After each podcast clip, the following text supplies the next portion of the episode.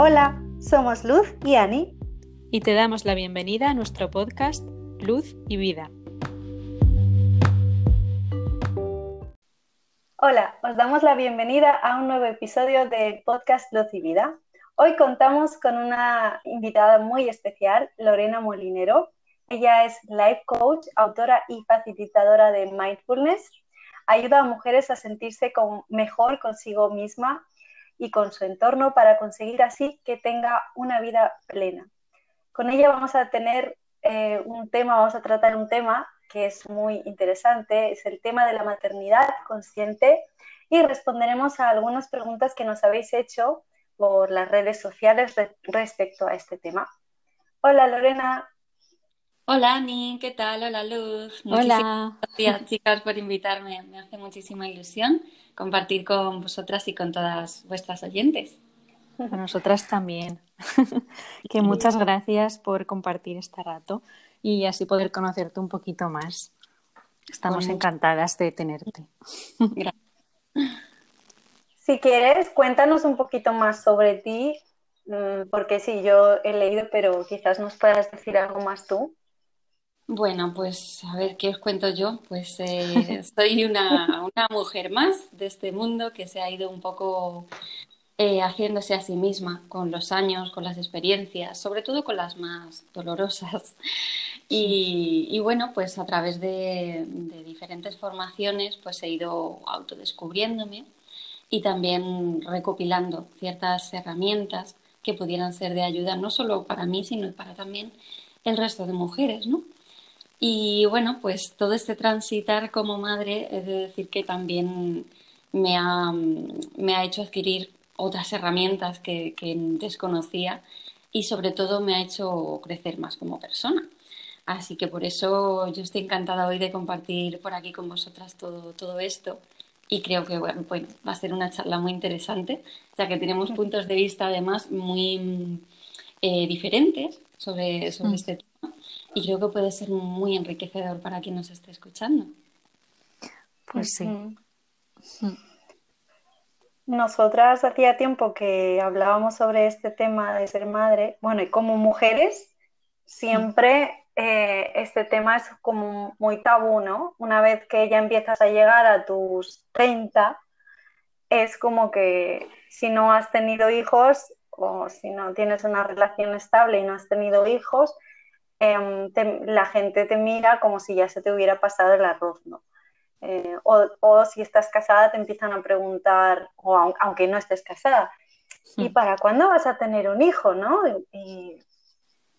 sí, como si fuese una obligación, o bueno, o que viene con, con la edad, cuando realmente no tiene nada que ver. Claro.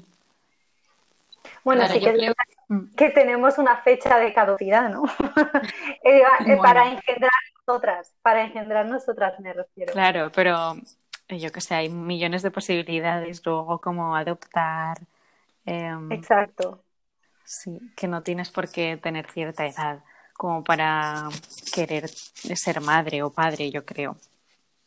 Claro. Mm. Sí, pero yo pienso que eso que, que dice Sani viene un poco dado porque al final eh, estamos sumidos en una sociedad con, en la que se supone que debemos de dar ciertos pasos ¿no? para entrar dentro de esa normalidad ¿no?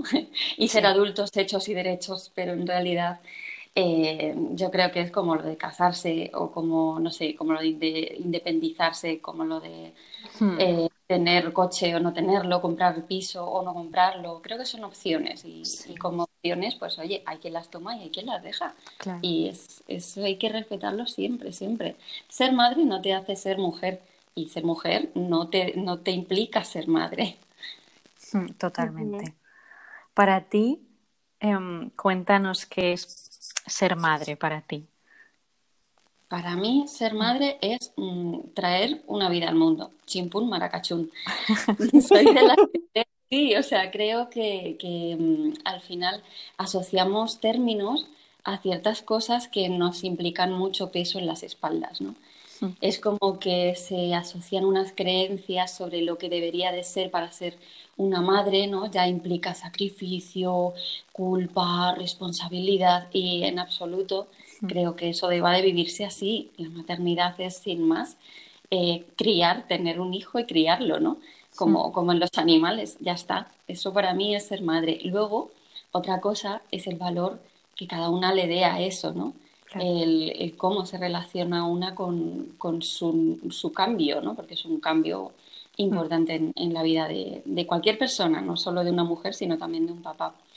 Pero, hombre, ser, ser madre significa pues traer una nueva vida al mundo y, y, con todo lo que ello implica. Para mí fue el momento de mi parto uno de los más mágicos y trascendentales eh, de mi vida, porque me lo tomé como, como algo muy, muy salvaje, muy espiritual, ¿no? Y algo muy bonito, muy bonito. No fue para mí algo traumático ni, ni algo doloroso, al revés, fue una experiencia mística en toda regla. Sí, sí, fue como un viaje, fue muy bonito. Yo siempre lo digo, hubo un momento mientras estaba pariendo que yo me fui a otro lado. Yo me fui a otro lado y siempre lo pienso que me fui a buscar un alma de por ahí, a, yo qué sé qué, pero hubo un momento que yo no estaba ahí y fue una sensación de ingravidez, como de, no sé, de no estar ahí, ¿no? Muy, chulo, muy chulo. Qué guay. ¿Fue parto natural? Sí, fue parto natural. Mm, me querían eh, forzar a todo, a todo, a toda costa, ¿no? Porque llevaba ya dos días en el mm. hospital. Y yo Claro, yo en mi plan de parto me hice un plan de parto que esto se lo recomiendo a todas las futuras mamis. Si alguna mujer quiere ser madre, mm. id con las cosas muy claras de lo que queréis y no queréis para vuestro parto, ya que por lo general lo medicalizan, te infantilizan muchísimo, mm. te, intentan hacer creer que no estás preparada, que necesitas de ayuda, que necesitas, en fin. Mm. Y yo todo esto lo dejé muy claro. Yo dije, a mí me dejáis mi tiempo, mi espacio Hmm. y, mis herramientas básicas, como pueda ser pues una bola de pilates, eh, mi espacio con mi pareja en todo momento. Y fue, fue natural, fue muy bonito, fue así en modo loba, ¿sabes?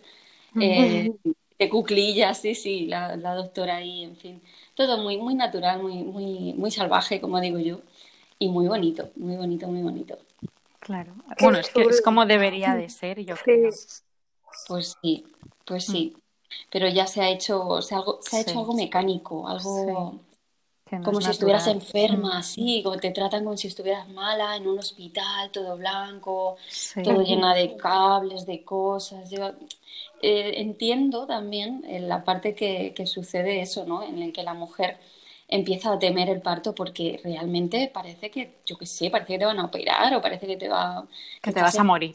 Sí, sí, exacto, pero en, en, el fondo no deja de ser algo muy, muy nuestro, muy sexual, muy, muy íntimo, debería ser íntimo. Y no con ese ir y venir de gente y bueno, y todo eso que, que suele pasar hoy en día en los hospitales. Quizás por las películas y y demás que muestran eh, siempre los partos. Yo creo que la gente tiene una, una visión, y yo incluida, supongo, de esto como, como, como algo muy doloroso e incluso negativo. Claro, claro, ves ahí a la señora agarrando y, diciendo al marido, te voy a matar. Y gritando. pero en el fondo, en el fondo. Eh, Sufriendo. claro, pero eso es principalmente por todo, por todo lo que conlleva a nivel psicológico. Como bien dices, Luz, nos han metido esa idea y ya vamos preparadas para eso, cuando en el, en el fondo nuestro cuerpo lo que hace es liberar serotonina pura cuando estamos mm. pariendo. Y eso es la hormona del amor, eso es la que se nos desprende un, un sentimiento de, de, amor puro, de, de, relajación, de placer, ¿no? Pero claro, con todo, unido todo esto, pues claro, eh, nos sube el cortisol y estamos medio histéricas, ¿no? En las salas de parto yo oía, oía cada grito por ahí que yo decía, por favor, que alguien le dé una tila a esa mujer, por favor. me recuerda al parto de mi madre, que siempre me lo contaba que cuando me tuvo, me tuvo, yo fui la primera y me tuvo riéndose. Qué bueno. A, carcajadas, o sea, me pues por eso, Por eso has nacido así, tan feliz. y dijo que no, Sí, que no le dolió y que mm, es que ella es muy risueña, ella siempre está riendo. Y que los siguientes partos también los tuvo eh, muy natural y todo muy tranquila, mientras que otras mujeres gritaban y tal. Que quiere decir que cada mujer lo va a tener desde un lugar diferente y yo creo que la conciencia va a influir en ese parto. Depende de cómo estés tú, em, qué información hayas recopilado mientras tú has tenido ese embarazo. Y claro, como sociedad, lo que te hayan metido en la cabeza, pues tendrás un parto de una manera u otra. Exacto, tú lo has pues dicho. Gracias, gracias por compartir esto porque esto no se escucha mucho. No, no, a ver, es una sensación intensa, ¿vale? Son sensaciones intensas como de, mm, vosotras sabéis, ¿no? En yoga, por ejemplo, la expansión cuando nos abrimos, que mm. sentimos los costados abriéndose, pues es algo así. O sea, es algo así intenso, pero no es dolor de me roto una pierna o, o me duele la cabeza o me duele una muela, ¿no? Lo que pasa es mm. que es bien como dices, Ani, de según la preparación que hayas tenido. Yo al principio, os soy honesta, estaba acojonada cuando me dijeron que me quedé embarazada. Oye, estás embarazada. Me eché a mm. reír y a llorar y a temblar. No sabía muy bien cómo asumirlo. Y yo siempre además he tenido una cosa que me daba mucha, me tocaba el ombligo y me da mucha grima me da mucha grima y el pensar que me iba a crecer un cordón umbilical para adentro, que se me iba a desarrollar la tripa grande. Yo alucinando, al principio estaba con miedo, pero me fui informando y buscando fuentes de información que me empoderaran.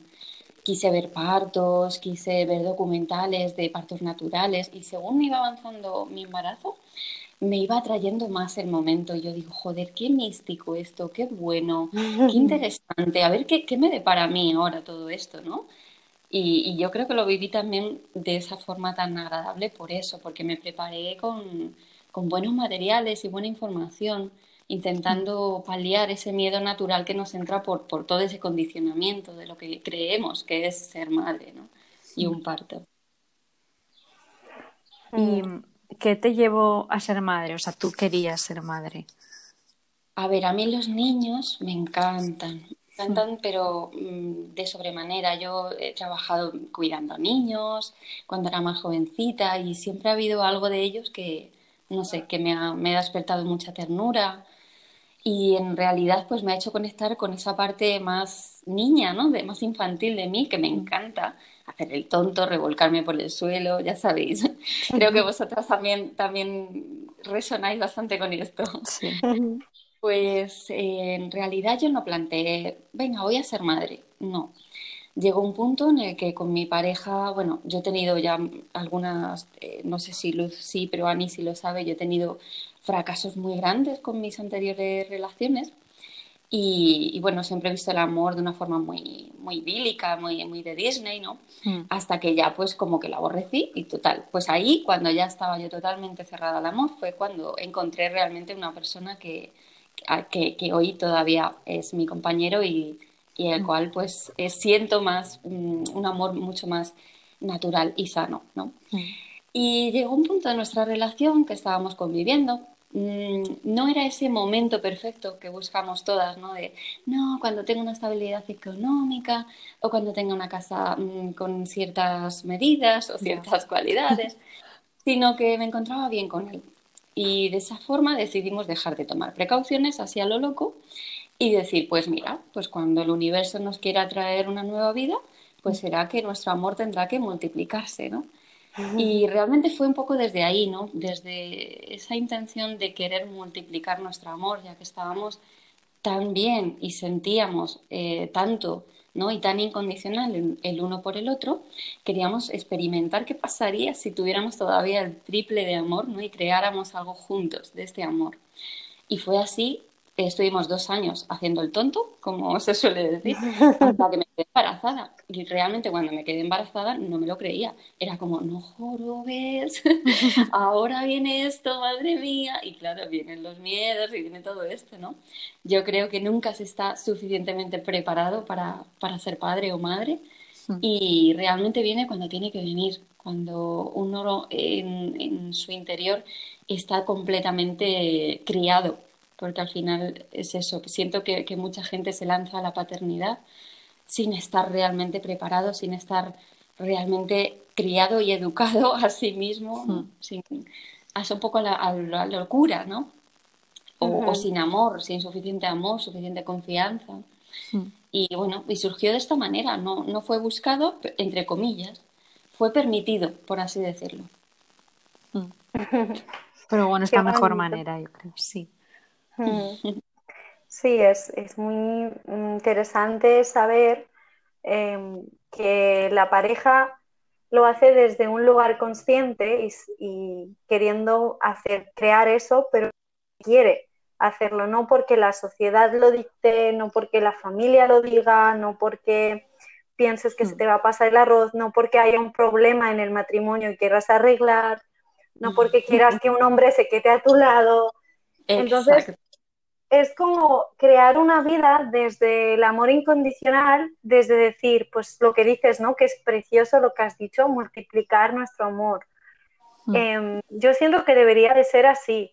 Em, sin embargo, las mujeres tenemos como una presión social, sobre todo desde países más de, más de Oriente, como soy yo, que es mm, allí es como, te has casado, al año tiene que nacer un hijo, porque se supone que ya estás ahí tonteando, como dices, y al final eh, del año, pues ya estás embarazada. Tienes que estar embarazada y tener un hijo. Si no lo tienes, es que pasa algo raro, ya, eres una, ya eres una mujer que no es capaz de tener hijos o tenéis problemas de lo que sea, ¿no?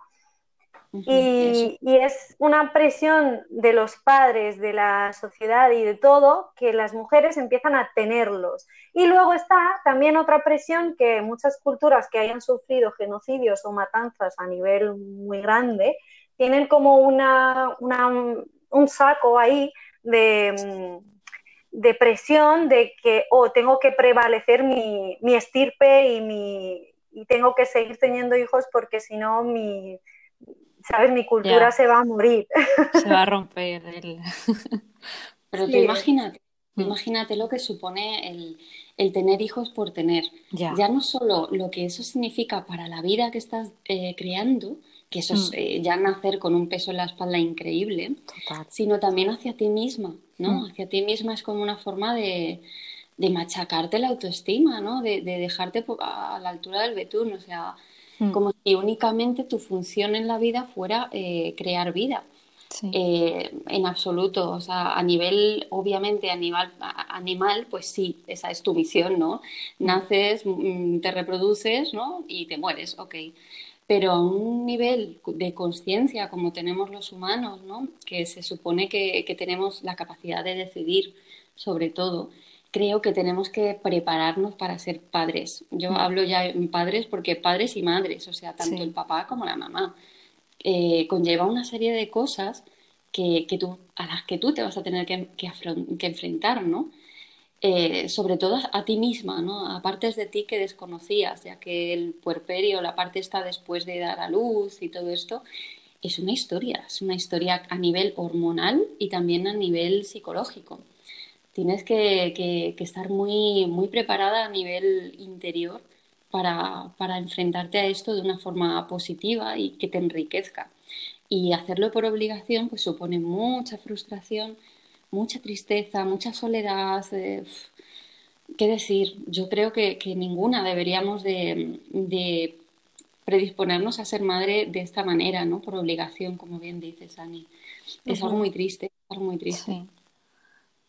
Es como lo último que, bueno, no sé, em, hacerlo sin más, por simplemente por, sentir esta presión, me parece una irresponsabilidad también para la vida que, vas a engendrar. Exacto. Y, que, también pienso que la gente no lo piensa, o sea, no lo reflexiona lo suficiente. Y, y los tienen como, no sé, como si no fuese,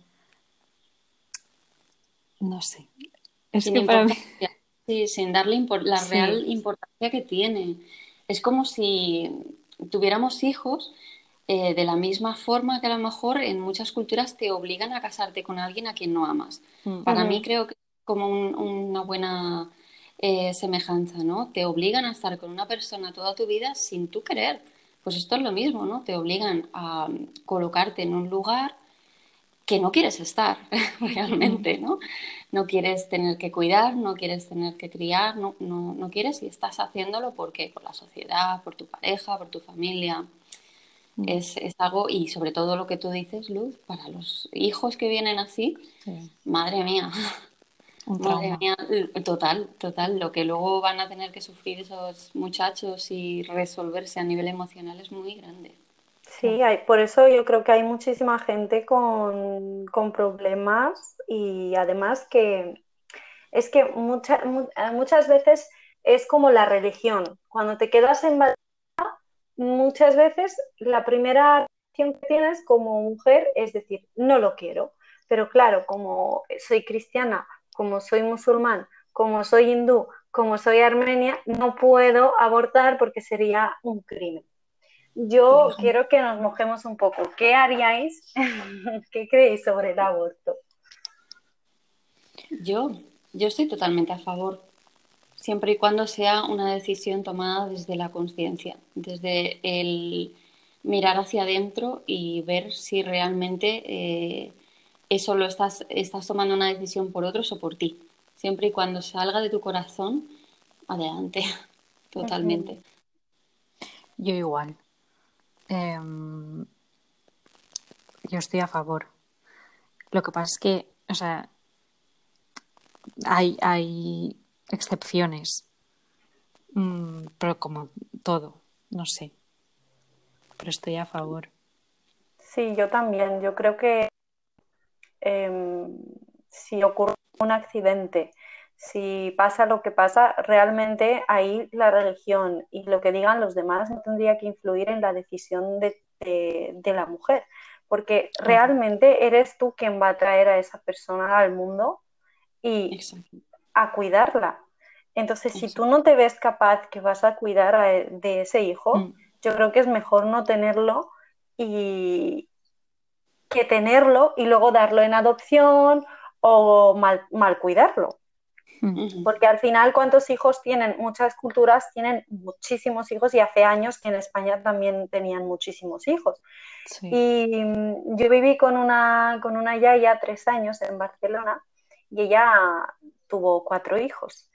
Y, me contaba que, eso, que su marido, o sea, ella era para los hijos, o sea, su marido le hacía el amor mm, para eso.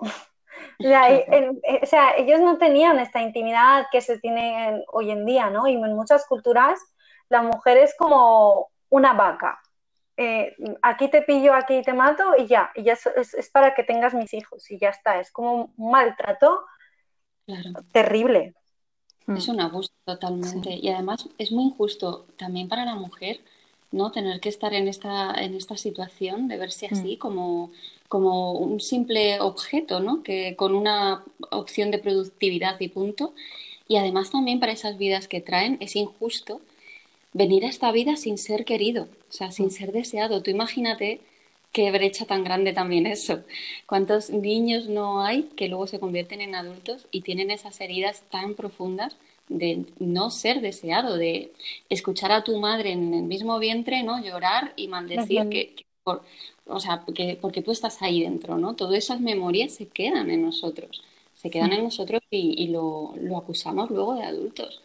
Es, es, es, triste, yo pienso que cada vez se, se está viendo menos porque mm, porque eso, porque cada vez las mujeres nos empoderamos más y tenemos mayor capacidad de decisión sobre nuestras vidas, que ole y ole y ya era hora, ¿sabes? Claro, hay más conciencia de, de esto y que al final es una decisión mutua, no es una decisión de una persona. Eso es. Y eh, eres tú quien decide. Esto nos lleva como a, algunas mujeres de cuando no se quedan. Hay, también hay el caso de mujeres que sí se quieren quedar embarazadas y no quedan. Pero hay muchas que quieren quedarse embarazadas porque no se sienten lo suficientemente mujer o, cuando saben que son estériles, por ejemplo, o cuando no tienen hijos, piensan que lo son y se sienten como inútil como mujer. Es decir, yo, yo no puedo tener hijos, soy una inútil. Em, una chica nos pregunta, ¿qué debería sanar para poder quedarme embarazada?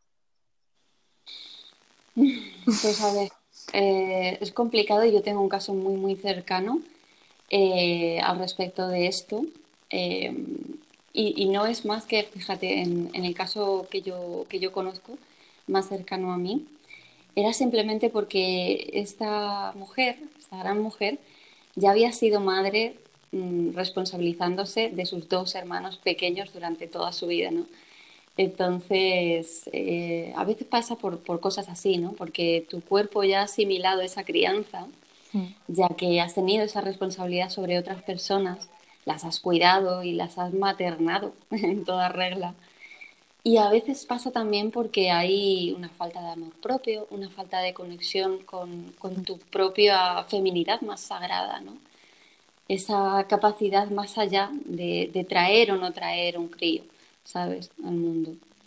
Creo que, mm, que conviene revisar mucho la relación con nuestras madres cuando sucede esto y también con nuestras hermanas o hermanos, ver un poco qué papel hemos tenido en nuestra familia, qué, qué pensamientos, qué creencias asociadas tenemos, ¿no? qué paradigma funciona en nuestra cabeza respecto a la maternidad, qué implica para nosotros ser madre, porque hay mucha gente que se, se cría pensando que, bueno, por, por, el ejemplo quizá que haya tenido en su familia, en su núcleo más cercano, que la maternidad es sacrificada, que la maternidad eh, se sufre mucho en ella, que la maternidad, ¿sabes? Todo esto a nivel subconsciente va creando ahí una semillita que también el cuerpo nos protege ante las cosas que cree que son eh, conflictivas o peligrosas, ¿no? Entonces conviene revisar mucho, conviene revisar mucho sobre todo eso a nivel interno. Hay mucha introspección ahí que hacer.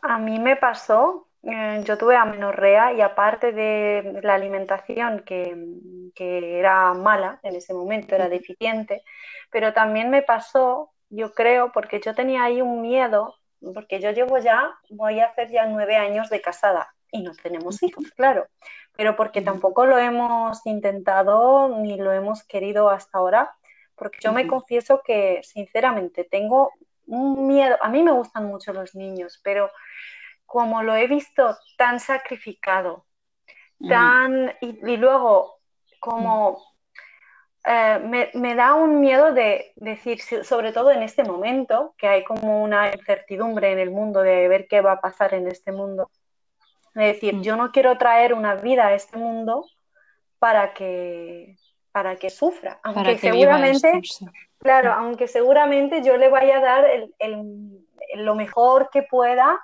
yo lo he mm. visto como un, papel, como los padres, como una vida muy sacrificada, como para que luego no lo valoren suficientemente los hijos. Mi, mi, mm. visión ha sido desde ese lado, que sí, hay hijos muy agradecidos, pero es por eso que yo he tenido, por ejemplo, ese miedo y creo que se me cerró em, el útero de alguna manera también y, no quería, no quería tener hijos.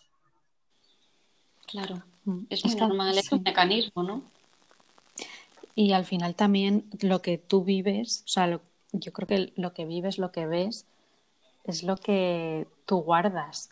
Y igual por tus vivencias Em, por ejemplo, si hay, hay, personas que no han vivido como en un núcleo familiar, em, que les ha, no sé, que les haya llenado o que simplemente no se han sentido queridos y por eso mismo no quieren, tienen esta visión y no quieren crear o ser partícipes de, de esto.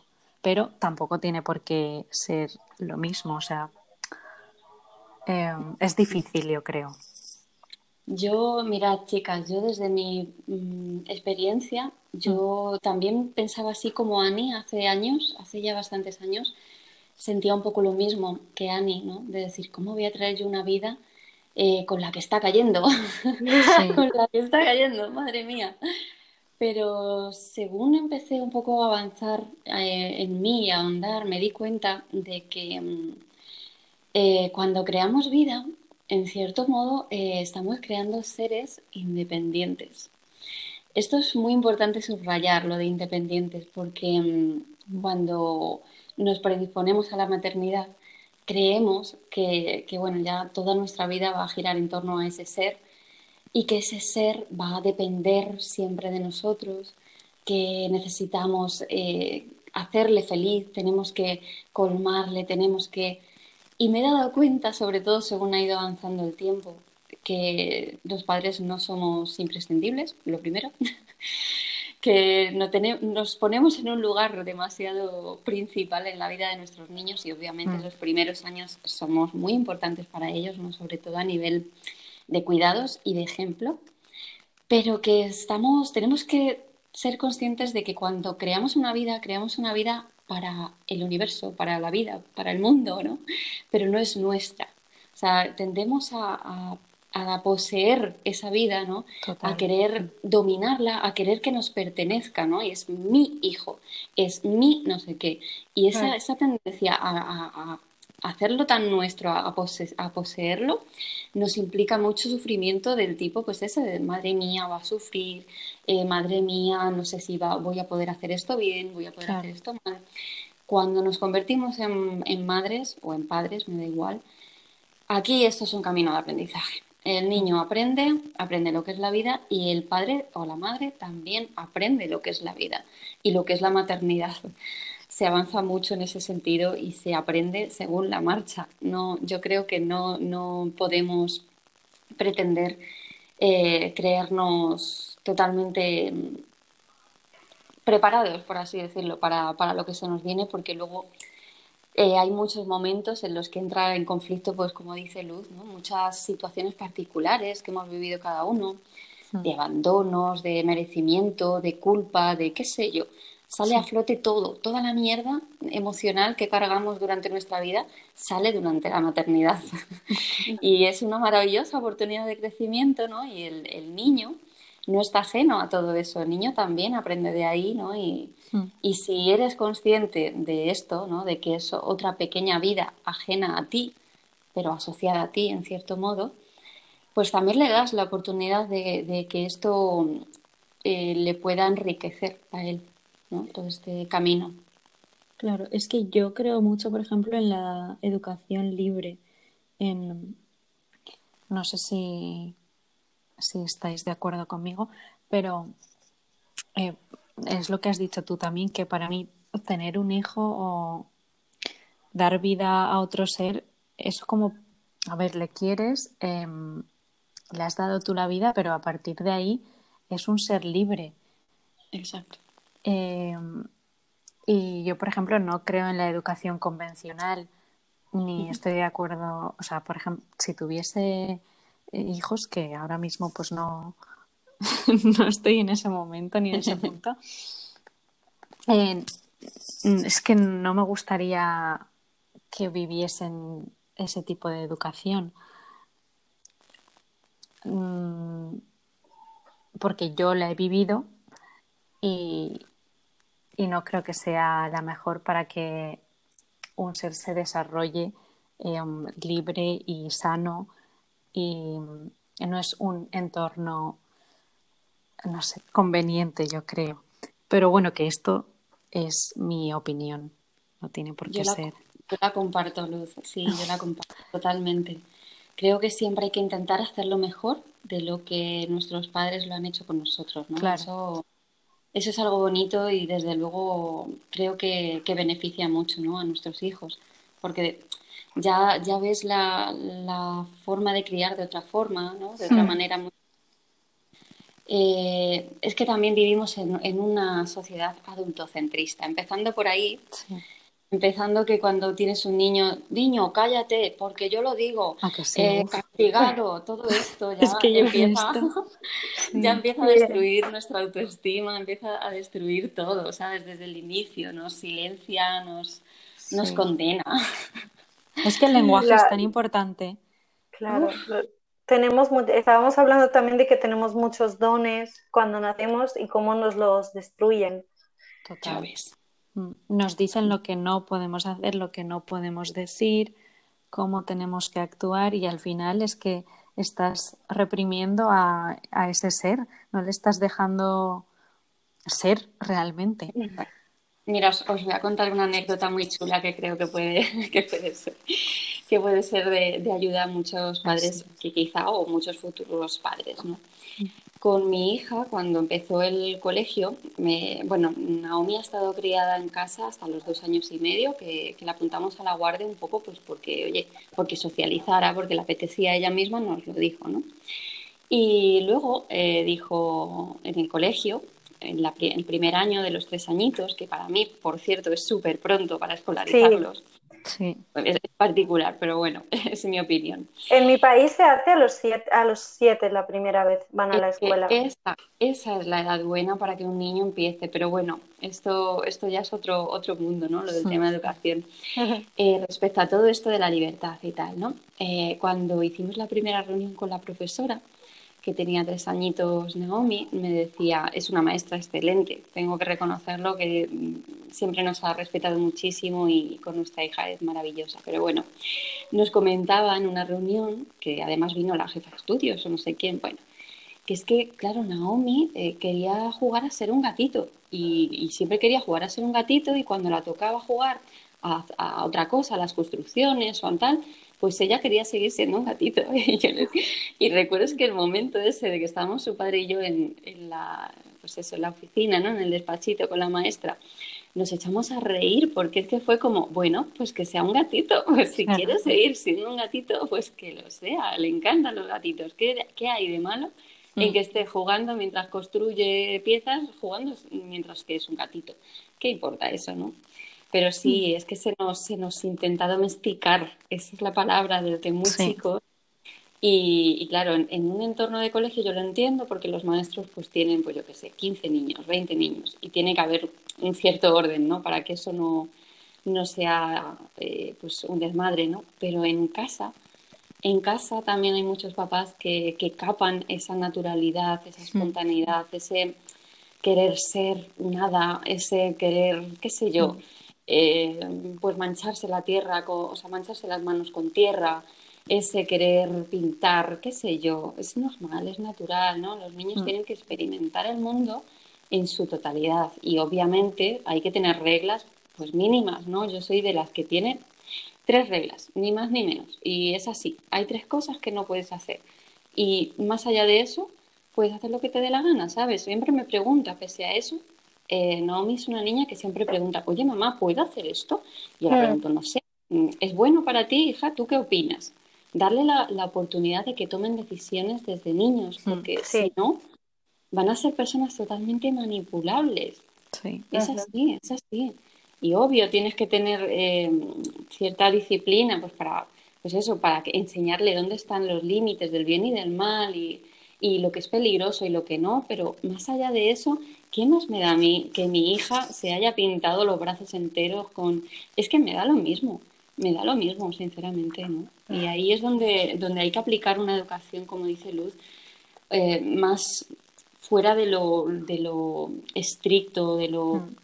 de lo que se nos ha enseñado a nosotros, ¿no? Total. Y Lorena, ¿qué, qué cambió, mm, cómo cambió tu vida al ser madre? Mm, qué pregunta. A ver. Mm, obviamente que cambia nuestra vida, pero ¿qué es lo que destacarías como... Pero cambia y no cambia, ¿eh? Yo tengo que, que, reconocerlo que tampoco ha cambiado tanto a nivel práctico, ¿vale? A nivel práctico no ha cambiado, porque bueno, si tienes una compañía más y, tienes que dedicarle tiempo y eso, pero así a nivel práctico yo sigo un poco viviendo mi vida, ¿no? Eh, he cuidado mucho de no perderme durante la maternidad, aunque en momentos eh, sí que lo haya hecho, pero he sabido reconducirme de decir, eh, ok, eres madre, pero también eres mujer, eres empresaria, eres, ¿entiendes? ¿no? Tener un poco ese equilibrio de no dejarte ir por, por la senda del, del, encasillarte y dedicar toda tu vida a ello y tu día a día gira en torno a ello, que no, has dado eh, eh, has creado una vida, está aquí, eh, depende de ti, pero tú también dependes de ti. que eso es un mensaje muy grande que quiero enviar a todas las mujeres que, puedan escucharnos, ¿no? que no se abandonen en ningún momento. Cambia de vida sobre todo a nivel interior, Ani. A nivel interior, eh, he sanado mucho. Eh, relación con mi madre, he sanado mucho relación con mi propia feminidad, porque mm, siempre he sido muy masculina en ese sentido. Eh, siempre he tenido tendencia pues eso, a, ser muy yang, a energía yang a tope de acción, venga, productividad, tal, y sin embargo, pues el criar de una forma natural y amorosa me ha llevado a, pues eso, a enriquecer mucho más y a exaltar mucho más mi, mi parte yin, mi energía femenina, de, de placer por cuidar, de, de, no sé, de potenciar un poco toda esa creatividad que tenemos, esa forma ¿no? más sutil de, ver la vida. También eso, mucho a nivel interno de, sanar, sobre todo. Eso diría yo que es el cambio más significativo que he obtenido de la maternidad y bueno, y, y sobre todo a, experimentar el amor a niveles mm, extrasensoriales. increíble, increíble lo que se puede amar a una criatura, no...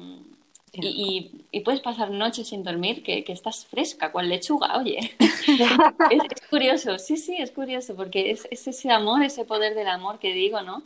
Que te mueve y, ostras, ostras, cambia mucho. La lactancia materna también me enseñó mucho dónde están los límites, cómo ponerlos ¿no? conmigo misma, cómo no caer en el victimismo, cómo no caer en, tendencias, eh, porque cuando una es madre también sale, como yo siempre digo, la maripili. Sale la maripili, madre mía, con tu pareja, sobre todo los primeros meses, pobrecillos.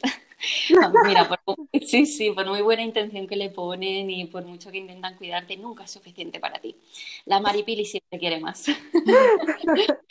Sí, sí, sí, sale esa, esa parte de quita, ya lo hago yo, que yo lo hago mejor, pero no lo hagas así, que no sé qué, todo así, ¿no?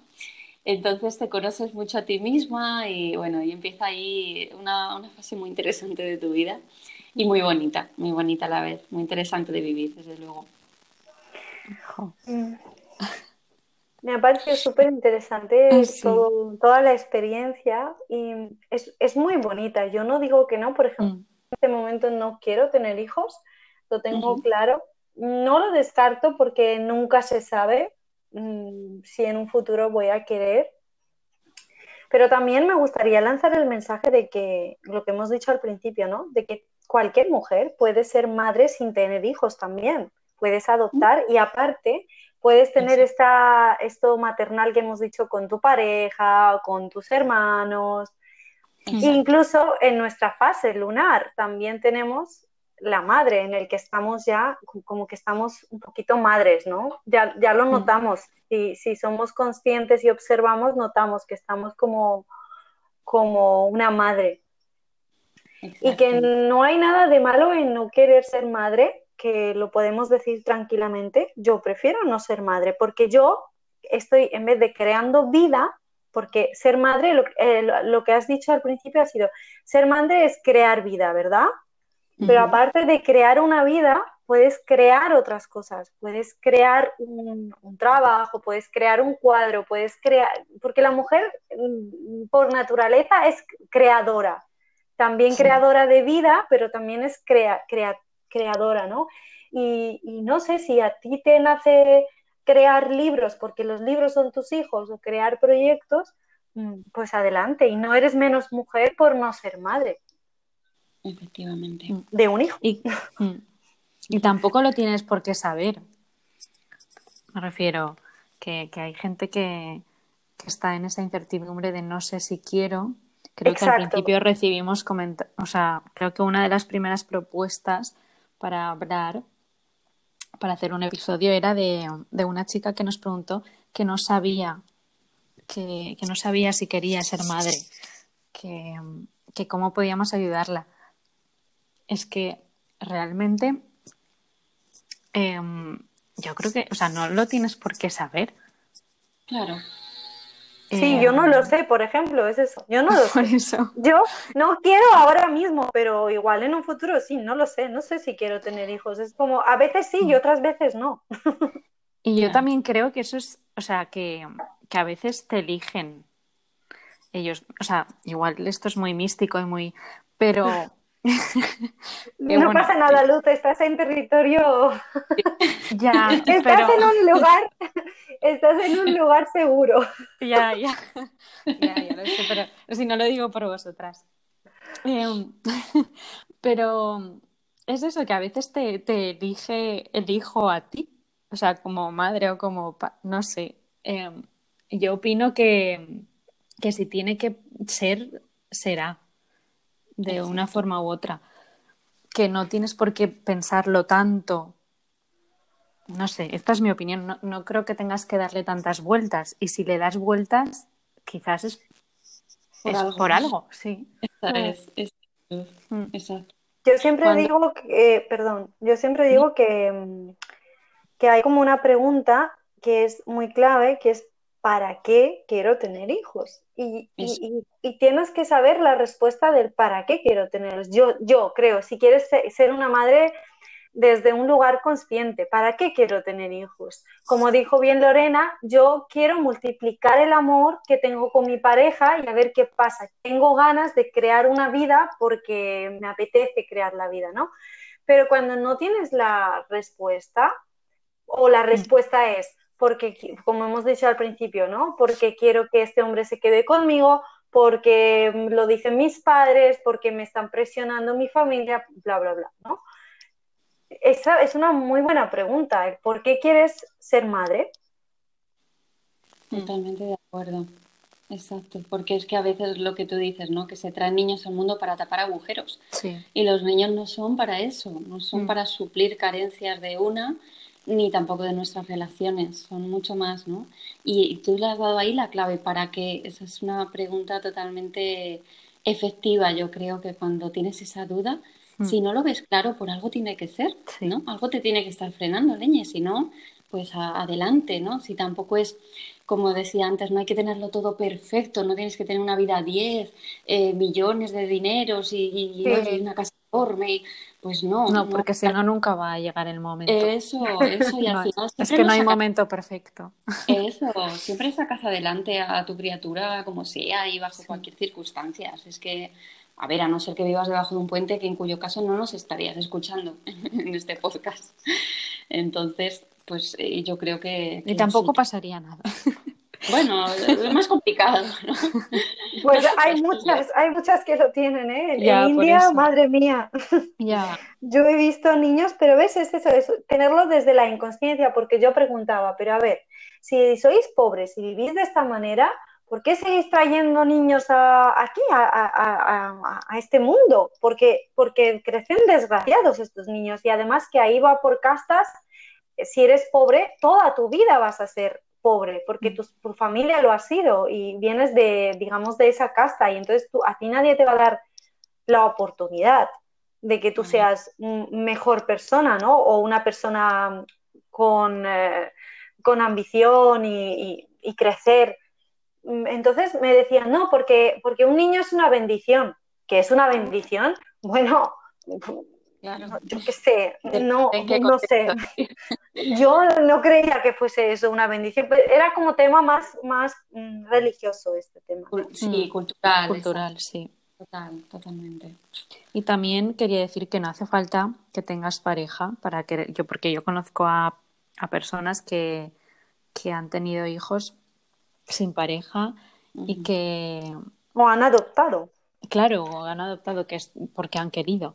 Así que, mm, que nada, pues yo animo a todas estas personas que, que son madres o padres solteros y, y que quieren hacerlo.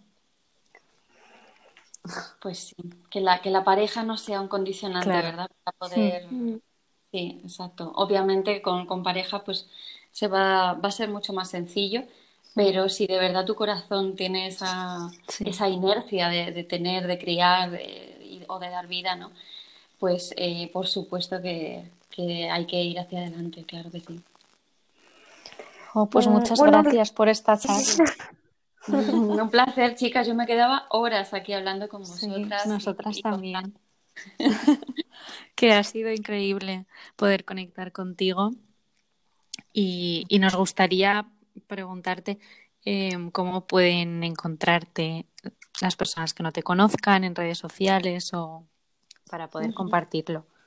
Bueno, pues me pueden encontrar en mi página web, lorenamolinero.com y también, bueno, por YouTube, eh, buscando Lorena Molinero, Instagram y Facebook, pues con ese mismo nombre, Lorena Molinero, ahí, ahí me van a encontrar. Genial. Además, pues Lorena, que no le hemos, que no le hemos dicho que tiene un libro y estás escribiendo otro, ¿ya lo tienes? No lo tengo, hija, no. No pasa nada, pero tienes uno. Algo que parto. ya ves. Estás gestándolo. Estoy gestándolo ahora mismo, está ahí el embrioncillo. ¿Cómo se llama? Bueno, no el nuevo, sino el, el que ya tienes. Ajá, se llama Despierta tu diosa interior y es específico para mujeres que quieren recuperar su poder y bueno, y poner orden en su vida con una guía práctica para, para un poco pues alinear ¿no? Todo, todas las facetas de, de, la vida que conlleva el bienestar, que sería pues la salud física y espiritual, la mentalidad y las emociones y luego un poco pues todo lo que se, nos envuelve, ¿no? Todo lo que se puede ver desde fuera. Esa sería un poco así una breve, un breve resumen, una síntesis de lo que van a encontrar en el libro. a mí me encantó, me encantó, yo lo tengo. Guay. Qué, bonito, qué bien. Es, está muy, es como muy es mm. como, o sea, muy comprensible, muy sencillo, bien explicado y además cuenta un poquito Lorena su, su vida al principio y no, sí me parece interesante. Pues os animamos a, descubrir a Lorena y todo lo que comparte. Muchas gracias. Y nada, encantadísimas de, de haber podido compartir esto contigo. Igualmente, un rato muy agradable de conversación. Yo mm. suelo escuchar siempre mientras cocino, mientras hago las tareas de casa, porque me encanta vuestro podcast. Ay, gracias. Y creo que que va a seguir hacia adelante y va a traer muchas cosas buenas, sobre todo mucha luz y mucha vida. oh, gracias. Oh, es, realmente el, ¿no? el, propósito, el fin que se ve muy claro en cada una de vuestras conversaciones, ya que se hacen súper amenas también, ¿no? muy llevaderas, muy como en confianza, como si estuviéramos charlando con una amiga. Y, bueno, pues eso, que se enganchen al podcast si es el primero que escuchan porque les va a encantar también. Gracias. Mil gracias. Pues eso también. Damos abrazos a ti también de luz y de vida y esperamos ver, verte en otro, bueno, hablar contigo en otro podcast. Muy pronto. Muchos abracitos para vosotras. Chao. Besitos. Adiós. Adiós.